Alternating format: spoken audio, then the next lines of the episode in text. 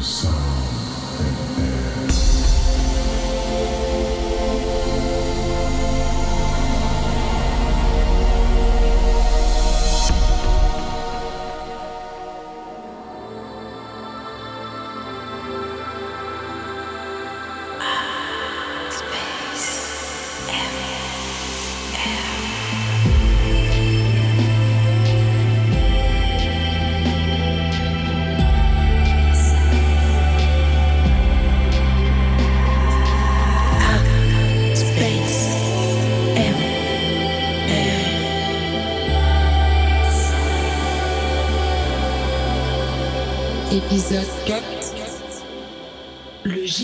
Gigantesque dauphin.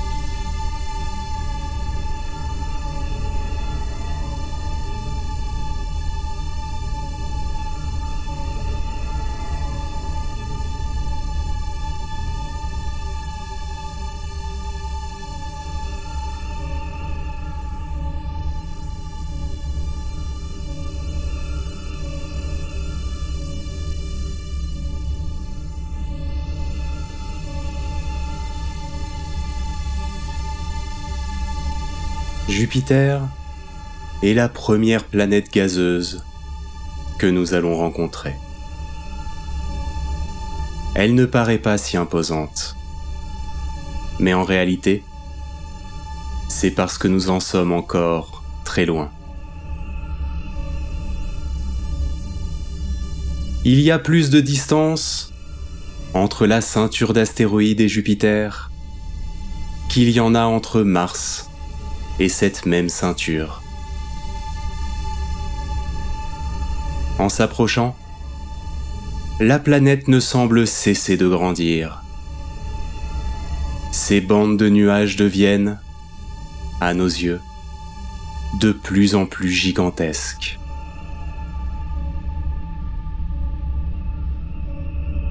Alors que tu gravites autour, son gigantisme et sans commune mesure. Malgré le fait que ton champ de vision soit complètement noyé par les volutes nuageuses de ce qui paraît presque être sa surface, tu as du mal à pleinement prendre conscience de sa taille. On comprend assez vite pourquoi cette planète a hérité du nom du roi des dieux?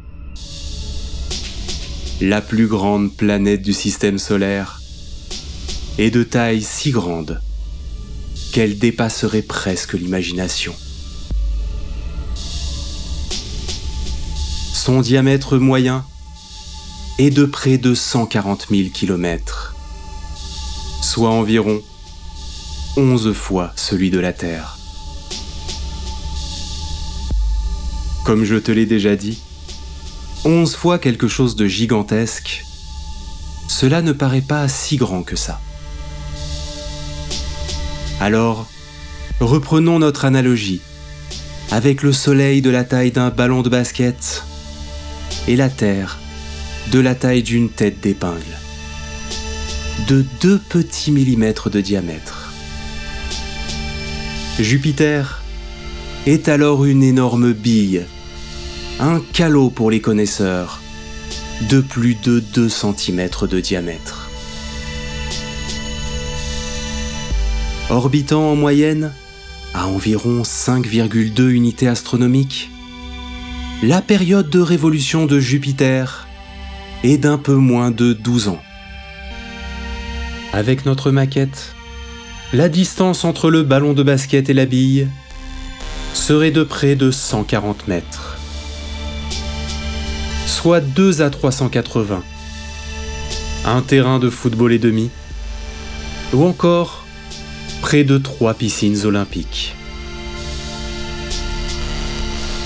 C'est loin, c'est très très loin, pour voir le ballon de basket qui représente notre étoile. Jupiter en est si éloigné que la température y est de moins 163 degrés dans les couches supérieures. En même temps, c'est logique.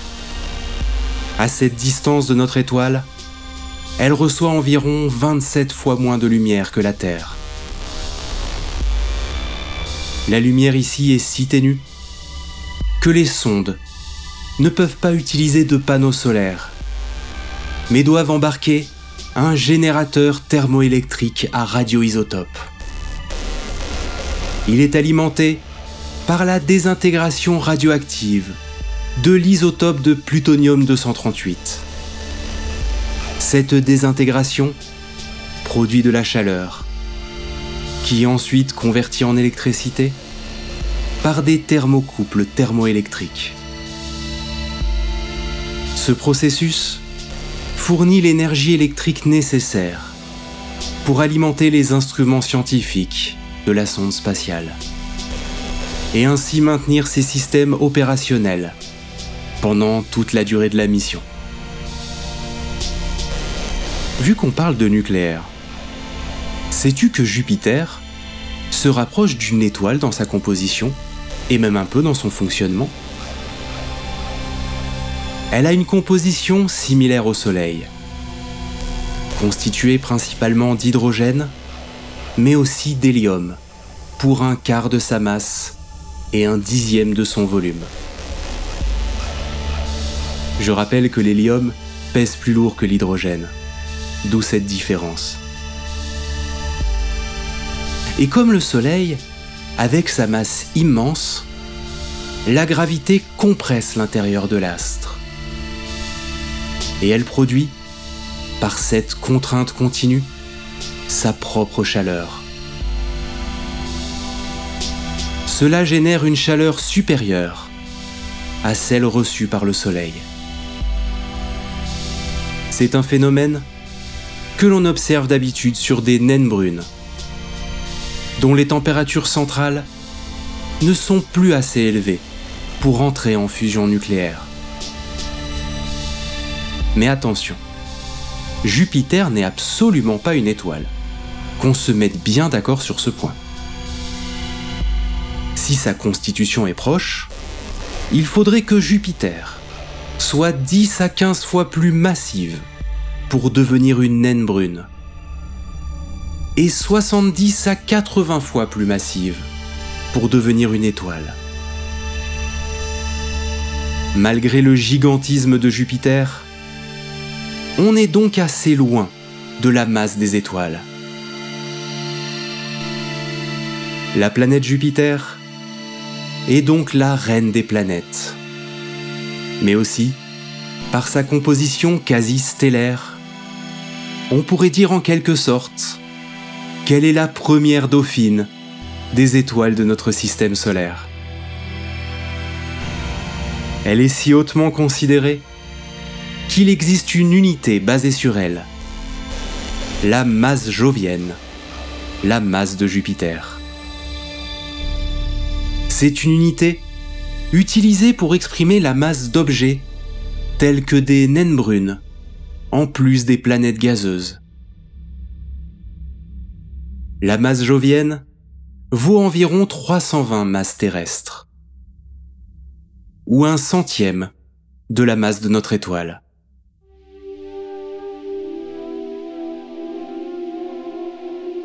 Mais assez parlé d'étoiles. Concentrons-nous plutôt sur la planète elle-même. Commençons par sa formation chaotique. Il est probable que ce soit la première planète du système solaire qui ait été formée. Elle a donc eu à sa disposition plus de matière que les autres. Première à se servir dans le disque protoplanétaire qui orbitait autour de notre étoile naissante. Elle se serait formée plus proche du Soleil qu'elle ne l'est actuellement. 3,5 unités astronomiques au lieu des 5,2 actuelles. Avec la résonance orbitale générée par Saturne, elle se serait même approchée du Soleil, jusqu'à 1,5 unités astronomiques, la distance de Mars. Volant au passage à la planète rouge de la matière et perturbant les objets du système intérieur et de la ceinture d'astéroïdes créant des épisodes de grands bombardements sur les planètes telluriques de notre système. On appelle cette période le grand tac ou grand virement de bord. Ensuite, elle se serait éloignée jusqu'à rejoindre son orbite actuelle. Tout ça est au conditionnel bien sûr, car nous en savons peu sur les grandes étapes de formation de notre système solaire. Nous ne pouvons que les deviner, avec des éléments indirects, des milliards d'années plus tard. Comme c'est notre première planète gazeuse, parlons un peu de ce qu'est une planète de ce type. Comme leur nom l'indique, ce sont des planètes qui sont principalement composées de gaz agglomérés par la gravité et formant une sphère. Ces planètes n'ont pas à proprement parler de surface sur laquelle nous pourrions nous poser. Mais cela ne signifie pas que nous pourrions les traverser sans encombre, comme on le ferait pour un doux nuage. Personne, ni aucune sonde, n'a jamais vraiment tenté de traverser la géante gazeuse de part en part. On sait que c'est impossible de résister aux conditions au cœur de Jupiter. Le record de profondeur est détenu par la sonde atmosphérique lancée par Galileo. La sonde ne s'est enfoncée que de 150 km dans la géante gazeuse, soit à peine 0,22% de son rayon. La sonde a été par la suite écrasée lorsque la pression a atteint 100 bars. Les connaissances sur la composition de l'intérieur de Jupiter sont donc relativement spéculatives. Elles ne reposent que sur des mesures indirectes, faites avec des instruments à distance. Selon l'un des modèles proposés, Jupiter ne posséderait aucune surface solide. La densité et la pression augmentant progressivement vers le centre de la planète. Ce qui collerait parfaitement à ce que l'on imagine, toi et moi, d'une géante gazeuse. Selon une autre hypothèse, Jupiter pourrait être composé d'un noyau rocheux, comparativement petit, mais néanmoins de taille comparable à celle de la Terre. Mais très dense, de 10 à 15 fois la masse de notre planète. Il serait entouré d'hydrogène, en phase métallique, qui occuperait près de 80% du rayon de la planète. Cet état serait liquide à la manière du mercure, mais il est dénommé métallique car la pression est telle que les atomes d'hydrogène s'ionisent, formant un matériau conducteur comme du métal. Cet hydrogène métallique serait lui-même entouré d'hydrogène liquide, à son tour entouré d'une fine couche d'hydrogène gazeux.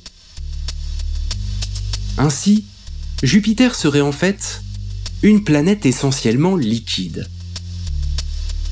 mais n'imagine pas un océan sur lequel nous pourrions voguer, entouré d'une brume opaque. Pourquoi? Eh bien à cause des pressions énormes, qui détruiraient tout vaisseau qui s'y aventurerait. Mais aussi parce que ce ne serait pas comme un océan, avec une surface bien définie, comme c'est le cas sur Terre. Des expériences ont montré que l'hydrogène ne change pas brusquement d'état. Il n'y aurait donc pas de délimitation claire et donc pas de surface comme celle d'un océan.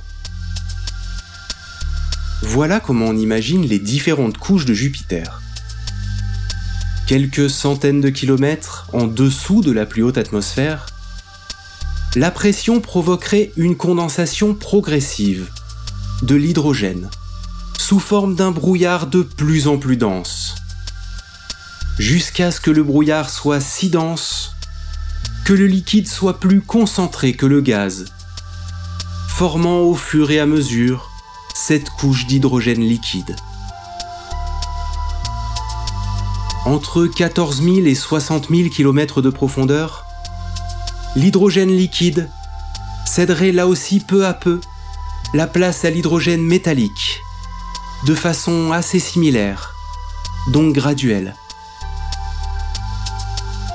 Des études indiquent qu'à l'intérieur de Jupiter, la transition de phase de l'hydrogène liquide à l'hydrogène métallique se fait à une pression de 1,4 mégabar, soit 1,4 million de bars. C'est donc 1,4 million de fois la pression au niveau de la mer sur la Terre. C'est une pression que l'on ne peut même pas atteindre dans les plus grandes profondeurs abyssales des océans terrestres. Pour te donner une idée, l'épave du Titanic n'est qu'à une pression d'environ 380 bars. Et au fond de la fosse des Mariannes, notre plus profond abysse, il ne règne que 1000 bars environ. Il règne à l'intérieur de Jupiter à cette profondeur et cette pression gigantesque, une température de 2500 degrés. Presque la température de fusion de l'acier sur Terre. La température à la frontière du noyau serait quant à elle encore plus inimaginable, de l'ordre de 15 000 degrés. C'est trois fois la température de la surface du Soleil et il régnerait à cet endroit-là? Une pression d'environ 30 à 45 mégabars. Et au centre de Jupiter, la température serait de l'ordre de 70 000 degrés, soit plus de 10 fois plus chaude que la surface du Soleil. Et la pression qui y règne serait aux alentours de 70 mégabars.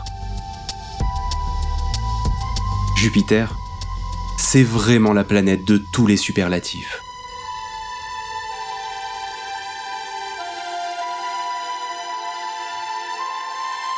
Parlons maintenant du climat sur Jupiter. Jupiter n'est quasiment pas incliné, à la différence de la Terre ou de Mars. Ce qui fait que ses pôles reçoivent bien moins d'énergie du Soleil sa région équatoriale. Une telle différence de température serait la cause de ces énormes mouvements de convection à l'intérieur des couches liquides et serait ainsi responsable des forts mouvements des nuages dans son atmosphère qui peuvent atteindre 600 km/h. C'est quasiment la vitesse des jets privés. En mesurant précisément le champ gravitationnel de Jupiter, la sonde Juno, dédiée à l'observation de la géante gazeuse, depuis son arrivée en 2016, a montré la présence d'éléments plus lourds que l'hélium, répartis dans les couches internes, entre le centre et la moitié du rayon de la planète. Ce qui entre en contradiction avec les modèles de formation des planètes géantes. Ce phénomène pourrait s'expliquer par un ancien impact entre Jupiter et un astre d'une masse égale à environ dix fois celle de la Terre. Mais ce n'est qu'une hypothèse. Et pour l'instant, les scientifiques n'ont pas encore de réponse définitive à ce sujet. On a déjà vu des impacts de corps célestes avec Jupiter, comme par exemple en juillet 1994, lorsque des fragments de la comète Shoemaker-Levy 9 ont percuté la géante gazeuse lors d'une série d'impacts spectaculaires.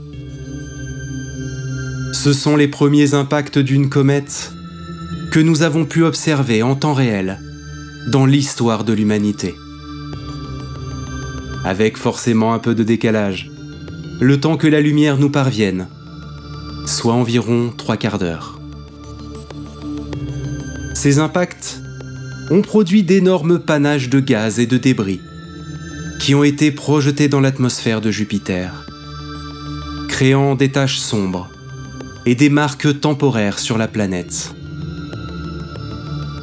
L'étude de ces collisions a fourni des informations précieuses sur la composition de son atmosphère et plus généralement sur les processus d'impact dans le système solaire.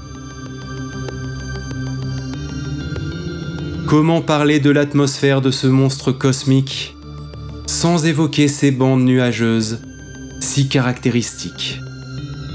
Et sa célèbre tache rouge. Au-dessus de l'hydrogène, l'atmosphère jovienne comporte trois couches distinctes de nuages. La plus externe serait formée de nuages de glace d'ammoniac. La suivante, de nuages d'un mélange de sulfure d'hydrogène et d'ammoniac. Et enfin, la couche la plus interne avant l'hydrogène, serait composée d'eau et de glace.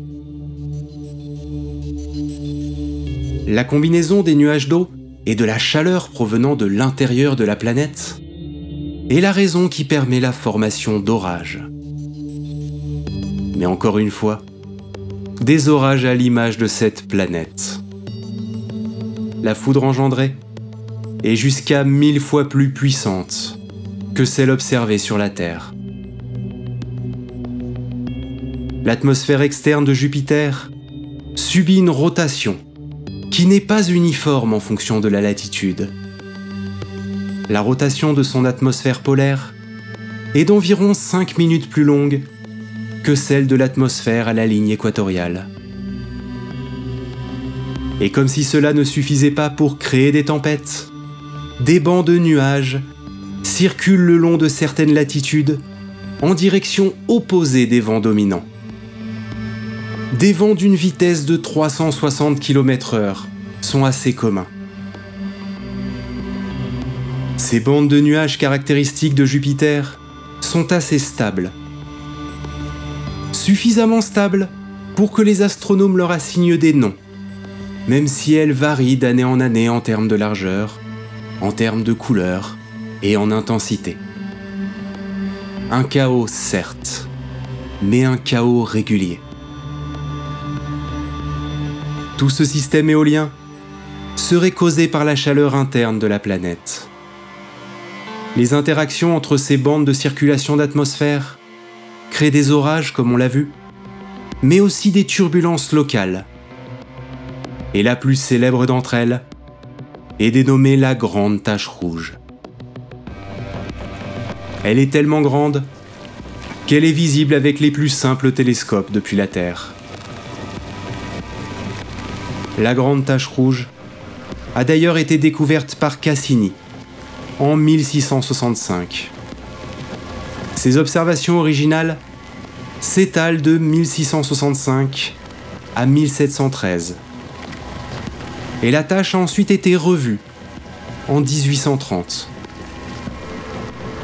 Mais en réalité, l'absence de données entre 1713 et 1830 ne permettent pas de déterminer avec certitude si la grande tache rouge est la même à ces deux époques ou si elle s'est dissipée pour se reformer. Mais selon les modèles mathématiques, tout porte à croire qu'il s'agit bien de la même tâche que celle que l'on observe encore de nos jours. Et elle serait donc une caractéristique permanente de la planète. Si c'est effectivement le cas, c'est un record de longévité exceptionnel pour un anticyclone. Pour te donner une idée, sur Terre, les anticyclones ne durent que quelques dizaines de jours. Même si des phénomènes similaires de taches plus ou moins colorées sont enregistrés dans les atmosphères de toutes les planètes avec une atmosphère gazeuse, les scientifiques s'interrogent aujourd'hui encore sur l'origine exacte de cette formation et sur le mécanisme qui l'entretient aussi régulièrement. La grande tache rouge se présente sous une forme ovale, de 24 000 à 40 000 km de long, sur 12 000 km de large. Suffisamment grande pour contenir deux ou trois planètes de la taille de la Terre. Entre les années 70 et aujourd'hui, elle a beaucoup rétréci. Mais les théories indiquent que des cycles de variation de taille seraient parfaitement normales pour des tempêtes de ce type. L'altitude maximale de la tempête est située à environ 8 km au-dessus du sommet des nuages environnants. Les vents soufflent à plus de 400 km/h sur ses bords, tournant dans le sens contraire des aiguilles d'une montre, avec une période d'environ 6 jours. La tache rouge est entourée d'un ensemble d'ondes de turbulence qui peuvent donner naissance à une ou plusieurs petites tempêtes satellites. Non seulement elle est permanente, mais elle reste à une distance stable de l'équateur, avec une période de rotation propre légèrement différente du reste de l'atmosphère environnante, parfois plus lente, d'autres fois plus rapide. Depuis l'époque où elle est connue, elle a déjà fait plusieurs fois le tour de Jupiter par rapport à son environnement proche. La couleur rouge de la grande tache rouge de Jupiter a très probablement pour origine une dissociation des molécules par l'activité du rayonnement solaire sur la haute atmosphère jovienne. En tout cas, c'est le résultat des recherches les plus récentes.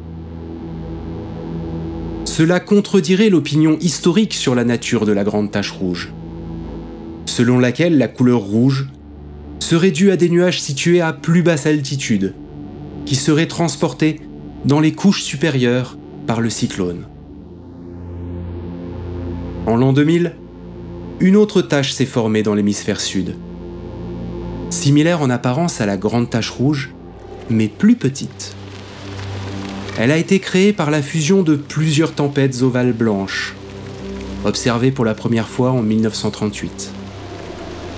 La tache résultante a depuis accru son intensité et elle est passée du blanc au rouge. Elle est surnommée désormais Red Spot Junior la tache rouge junior. Jupiter possède également des ovales blancs et bruns de plus petite taille. Les ovales blancs sont plutôt constitués de nuages relativement froids à l'intérieur de la haute atmosphère. Les ovales bruns sont plus chauds et situés à l'intérieur de la couche nuageuse habituelle.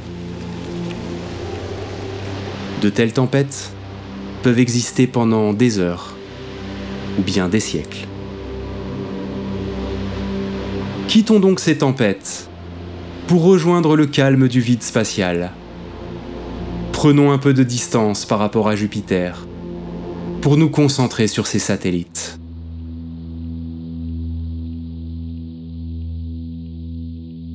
De la même façon que Jupiter a une composition proche d'une étoile, le système jovien Jupiter et ses satellites, c'est un peu un mini-système solaire. Avec près de 100 satellites de toutes les tailles, l'environnement autour de Jupiter est très peuplé. Mais nous n'allons aborder que les quatre lunes les plus connues. elles ont même un nom particulier qui les réunit. Les satellites galiléens, ou lunes galiléennes. Ce sont les quatre plus grands satellites naturels de Jupiter. On les nomme ainsi car les lunes ont été observées pour la première fois par Galilée, en janvier 1610, grâce à l'amélioration de sa lunette astronomique. Ce sont les premiers satellites naturels qui ont été découverts en orbite autour d'une autre planète que la Terre, remettant grandement en cause le modèle géocentrique défendu par de nombreux astronomes de l'époque, et prouvant au passage l'existence d'objets célestes invisibles à l'œil nu. Ce n'est pas pour rien que je disais que c'était un mini-système solaire. C'est parce que justement, le système jovien a servi de modèle à la compréhension de notre place par rapport à notre étoile. Ce sont donc des satellites qui ont influencé notre civilisation de manière importante, nous aidant à mieux comprendre notre place et à abandonner le système géocentrique, avec la Terre au centre de tout. Ces satellites sont parmi les plus grands objets du système solaire, à l'exception bien sûr du Soleil et de certaines planètes. Oui, j'ai bien dit certaines, car Ganymède, avec ses 5262 km de diamètre, est la Lune la plus grande et la plus massive du système solaire.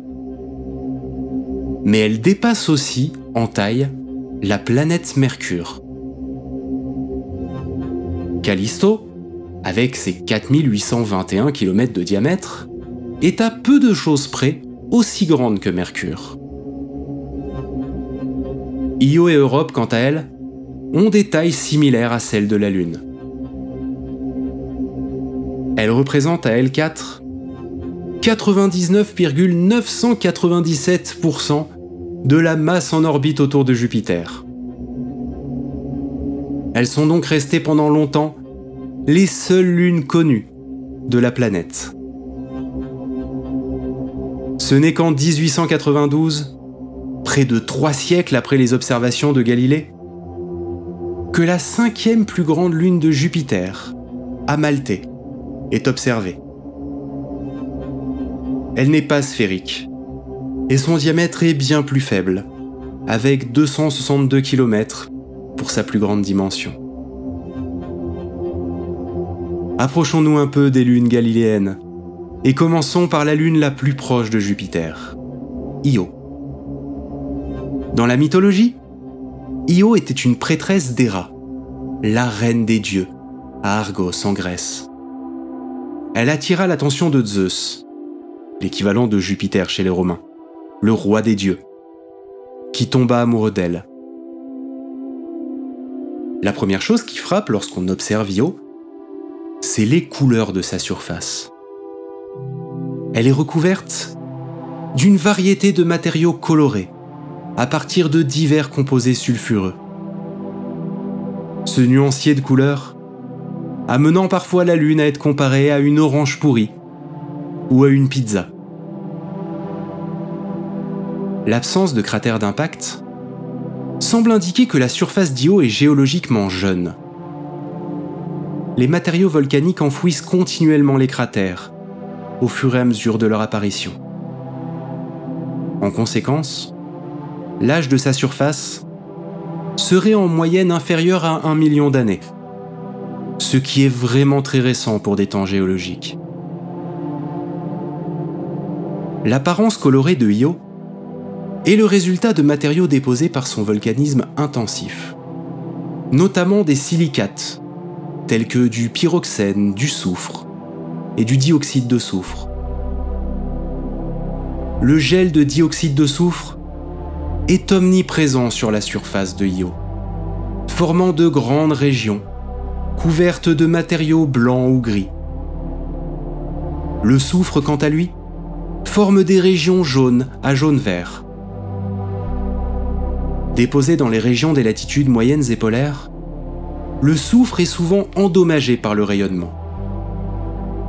Et cela a alors comme conséquence de produire la teinte rouge-brune des régions polaires de Io. Avec plus de 400 volcans actifs, Io est l'objet le plus géologiquement actif du système solaire. Par rapport à sa taille, elle est plus active que Vénus. Cette activité géologique extrême est le résultat d'un réchauffement, non pas par effet de serre, mais par effet de marée. La matière est tellement tiraillée de toutes parts, à cause de ses interactions gravitationnelles avec Jupiter et les autres satellites galiléens, qu'elle s'échauffe dû au frottement engendré à l'intérieur de la Lune. Ces volcans produisent des panaches de soufre et de dioxyde de soufre, qui s'élèvent à plusieurs centaines de kilomètres au-dessus de la surface, puis recouvrent les vastes plaines de la Lune d'une couche givrée de métaux. Les panaches, associés aux coulées de lave pouvant s'étendre sur plus de 500 km de longueur, produisent de grands changements de surface et la peignent dans différentes nuances de jaune, rouge, blanc, noir et vert. Les matériaux produits par ce volcanisme constituent d'une part l'atmosphère mince et inégale de Io, et produisent d'autre part un grand tort de plasma autour de Jupiter, du fait de leur interaction avec la magnétosphère de la planète. Cette surface est également parsemée de plus de 100 montagnes, qui sont soulevées par des phénomènes tectoniques à la base de la croûte de silicate. Certains de ces sommets sont plus hauts que le mont Everest, alors que je te rappelle que le rayon de Io est environ égal à celui de la Lune soit 3,5 fois plus petit que celui de la Terre. Contrairement à la plupart des lunes du système solaire externe, qui sont notamment composées de glace d'eau, Io est composé de roches de silicate entourant un noyau de fer fondu ou de pyrite, du fer sulfuré. L'orbite d'Io autour de Jupiter dure 42 heures dont seulement deux à l'abri de la lumière du Soleil. La mince atmosphère, composée de dioxyde de soufre produit par ces volcans, gèle alors et retombe sur la surface à chaque éclipse, avant de se reformer lorsque cette glace se sublime au retour de la lumière. Aujourd'hui, cette lune semble assez peu propice à la vie avec un froid glacial à sa surface et une chaleur infernale près de ses volcans. De plus, on n'y a pas trouvé d'eau. En revanche, certains chercheurs n'excluent pas la possibilité que Io ait eu dans le passé de bien meilleures conditions et que la vie ait pu y apparaître. Et même que certaines formes et pu survivre jusqu'à aujourd'hui dans ces milieux extrêmes. S'il est peu probable que la vie puisse y survivre en réalité, précisément sur Io, une chaleur due à des effets autres que la lumière d'une étoile est une possibilité qui pourrait permettre de maintenir la vie hors de la zone habitable. Admirons-la une dernière fois. Superbe et unique, avec sa coloration et tous ses volcans, avant de nous diriger vers la lune jovienne suivante, Europe. Dans la mythologie, Europe était une princesse phénicienne d'une grande beauté. Fille du roi d'une région située dans l'actuel Liban.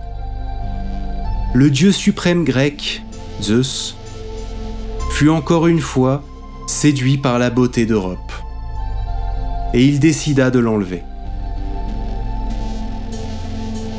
Légèrement plus petite que la Lune, Europe quant à elle est principalement constituée de roches silicatées et d'une croûte de glace d'eau, ainsi que probablement un noyau de fer et de nickel. Elle possède une très mince atmosphère, composée principalement d'oxygène. Sa surface présente notamment des stries glaciaires et des fissures, appelées linae, mais peu de cratères d'impact. D'ailleurs, Europe possède la surface la plus lisse de tous les objets célestes connus du système solaire. Cette surface est plutôt jeune, mais pas autant qu'Io. Son âge est estimé à 100 millions d'années. Et elle n'a aucun relief. Elle posséderait un océan d'eau souterrain d'une profondeur de l'ordre de 100 km, qui pourrait éventuellement abriter une vie extraterrestre. Tu te poses probablement la question.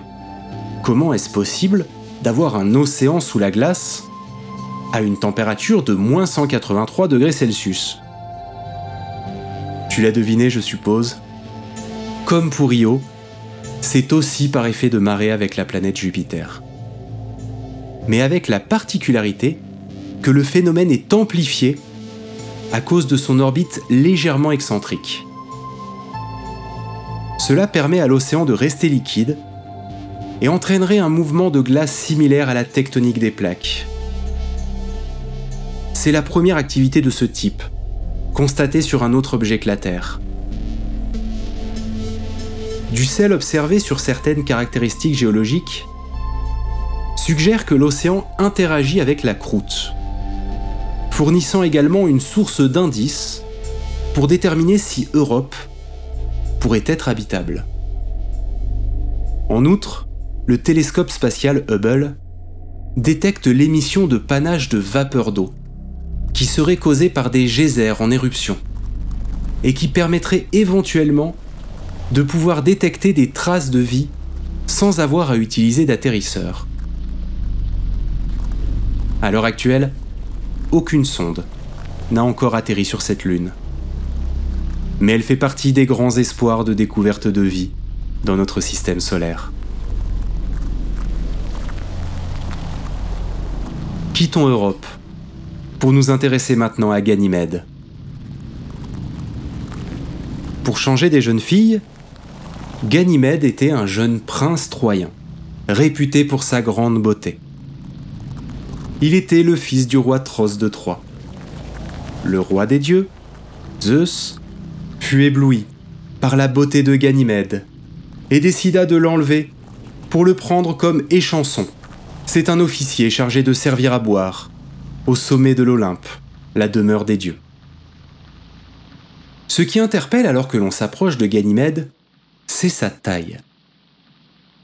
D'un diamètre de plus de 5000 km, dépassant de 8% celui de la planète Mercure et de 2% celui de Titan, la plus grande lune de Saturne, Ganymède est le plus gros satellite naturel de Jupiter et le plus gros satellite naturel de tout le système solaire.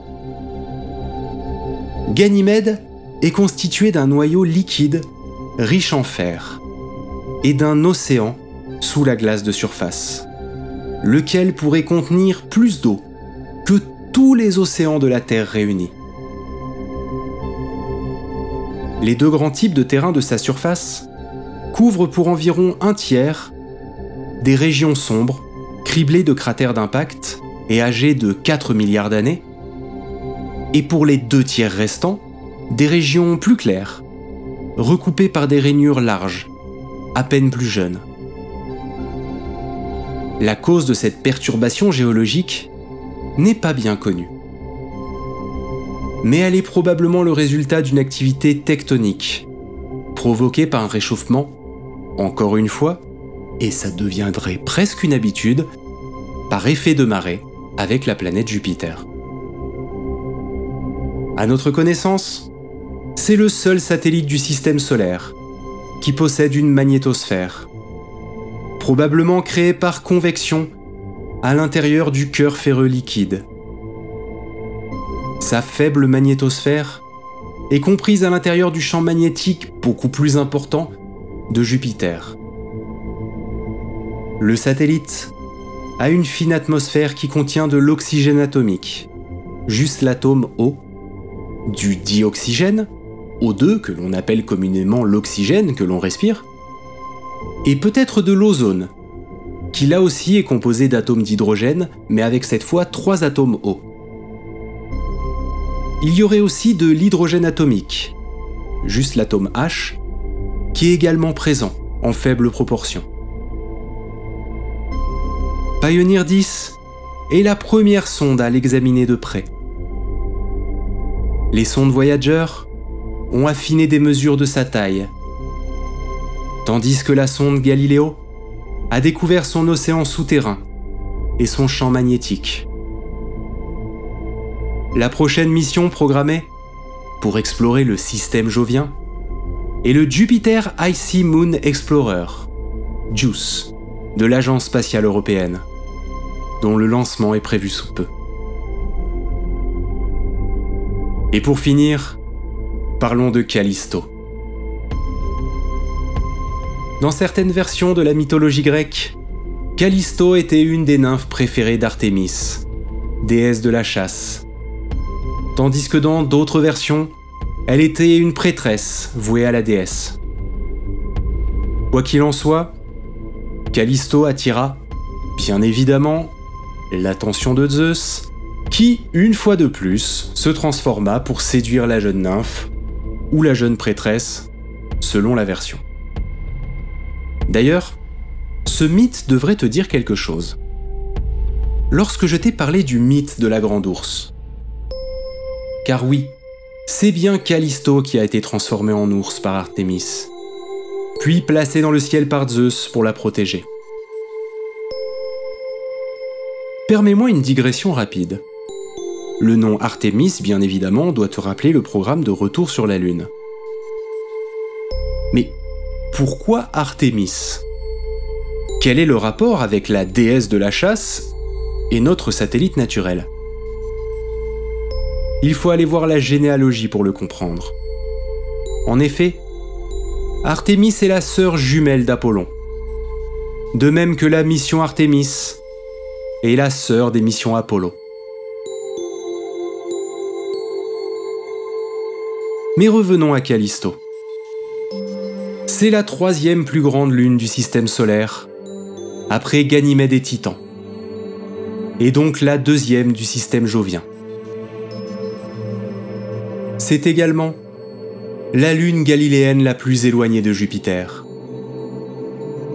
Elle est composée approximativement à parts égales de roches et de glace.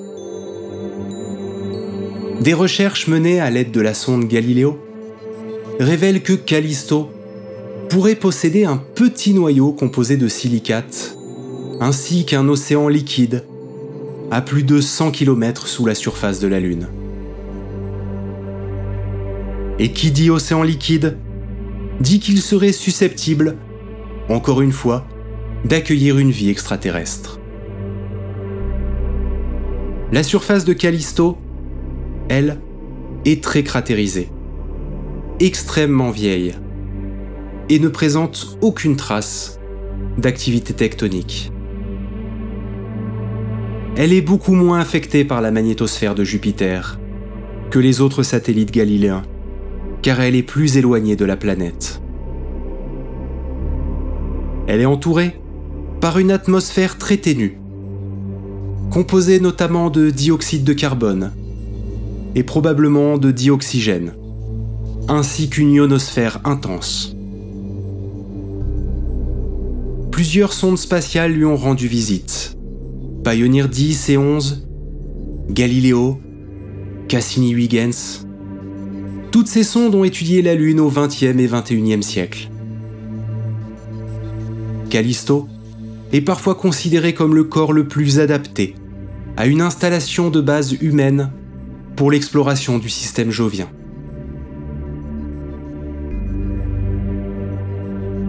Comme tu peux le constater, et malgré leur distance qui les place bien au-delà de la zone habitable, les lunes de Jupiter sont étonnamment très prometteuses. Pour en savoir plus sur la présence régulière ou non de vie, lorsque les conditions semblent réunies. que ce soit dans notre système solaire ou dans d'autres systèmes contenant des exoplanètes. Elle servirait ainsi de maître étalon. Car si la vie est bien présente, même sous une forme bactérienne, cela peut donner de grands espoirs concernant sa présence sur les exoplanètes, pour certaines bien plus habitables que les lunes joviennes.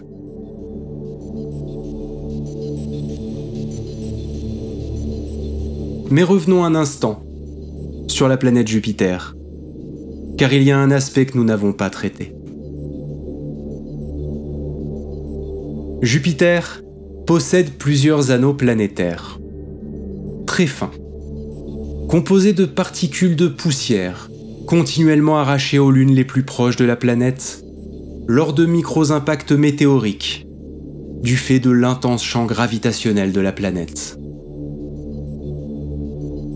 Ces anneaux sont en fait tellement fins et sombres qu'ils ne furent découverts que lorsque la sonde Voyager 1 s'approcha de la planète en 1979.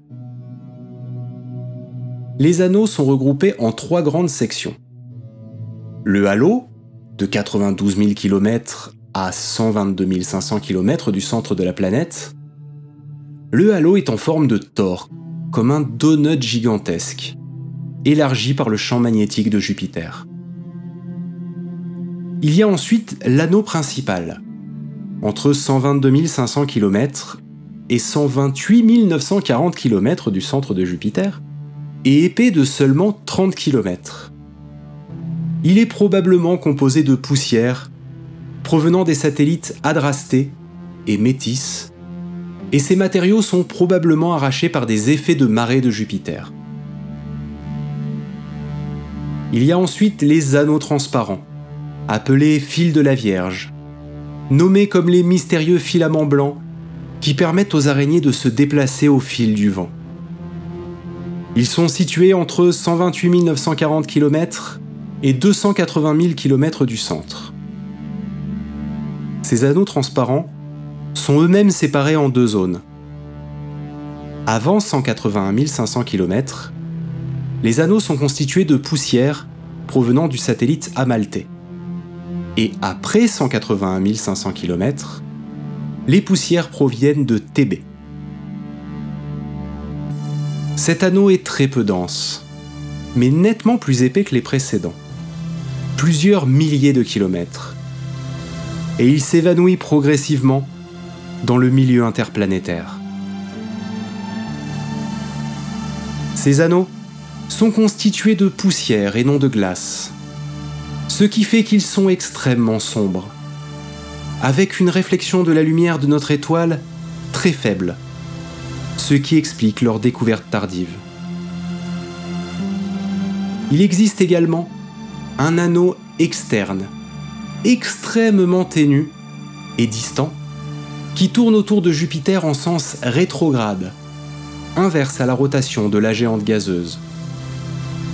Son origine est incertaine, mais pourrait provenir de poussières interplanétaires capturées.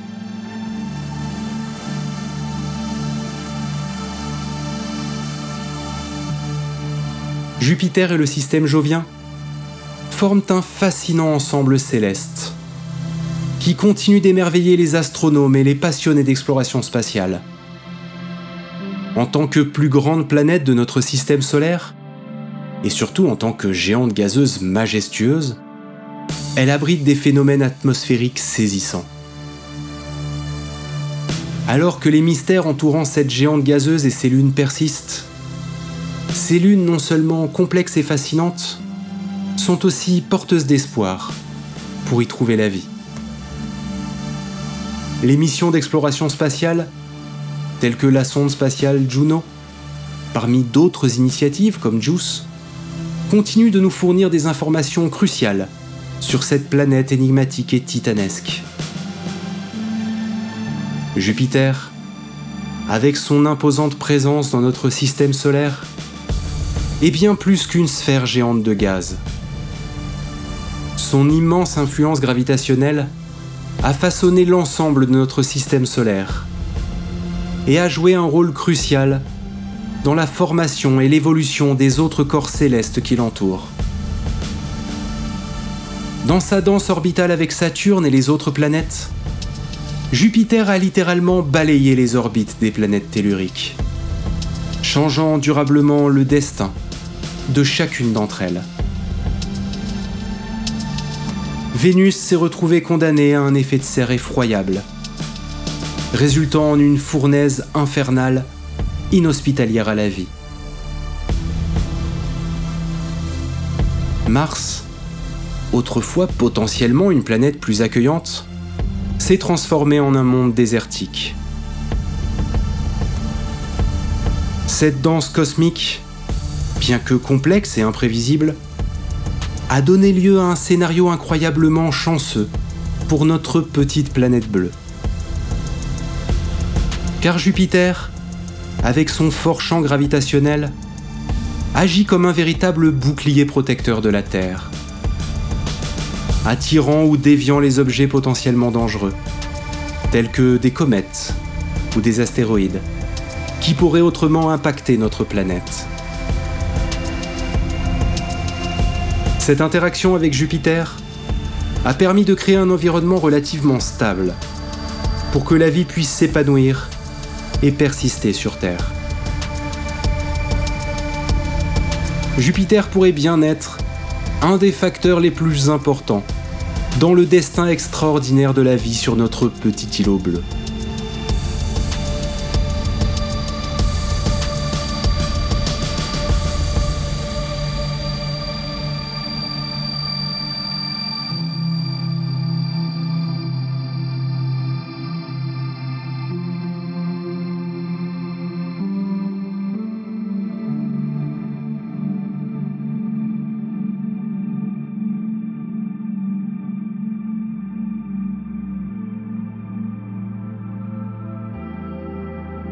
Alors que nous continuons à explorer et percer les mystères de cette géante gazeuse et de notre système solaire, nous réalisons que chaque planète, grande ou petite, joue un rôle important dans l'harmonie complexe de l'univers.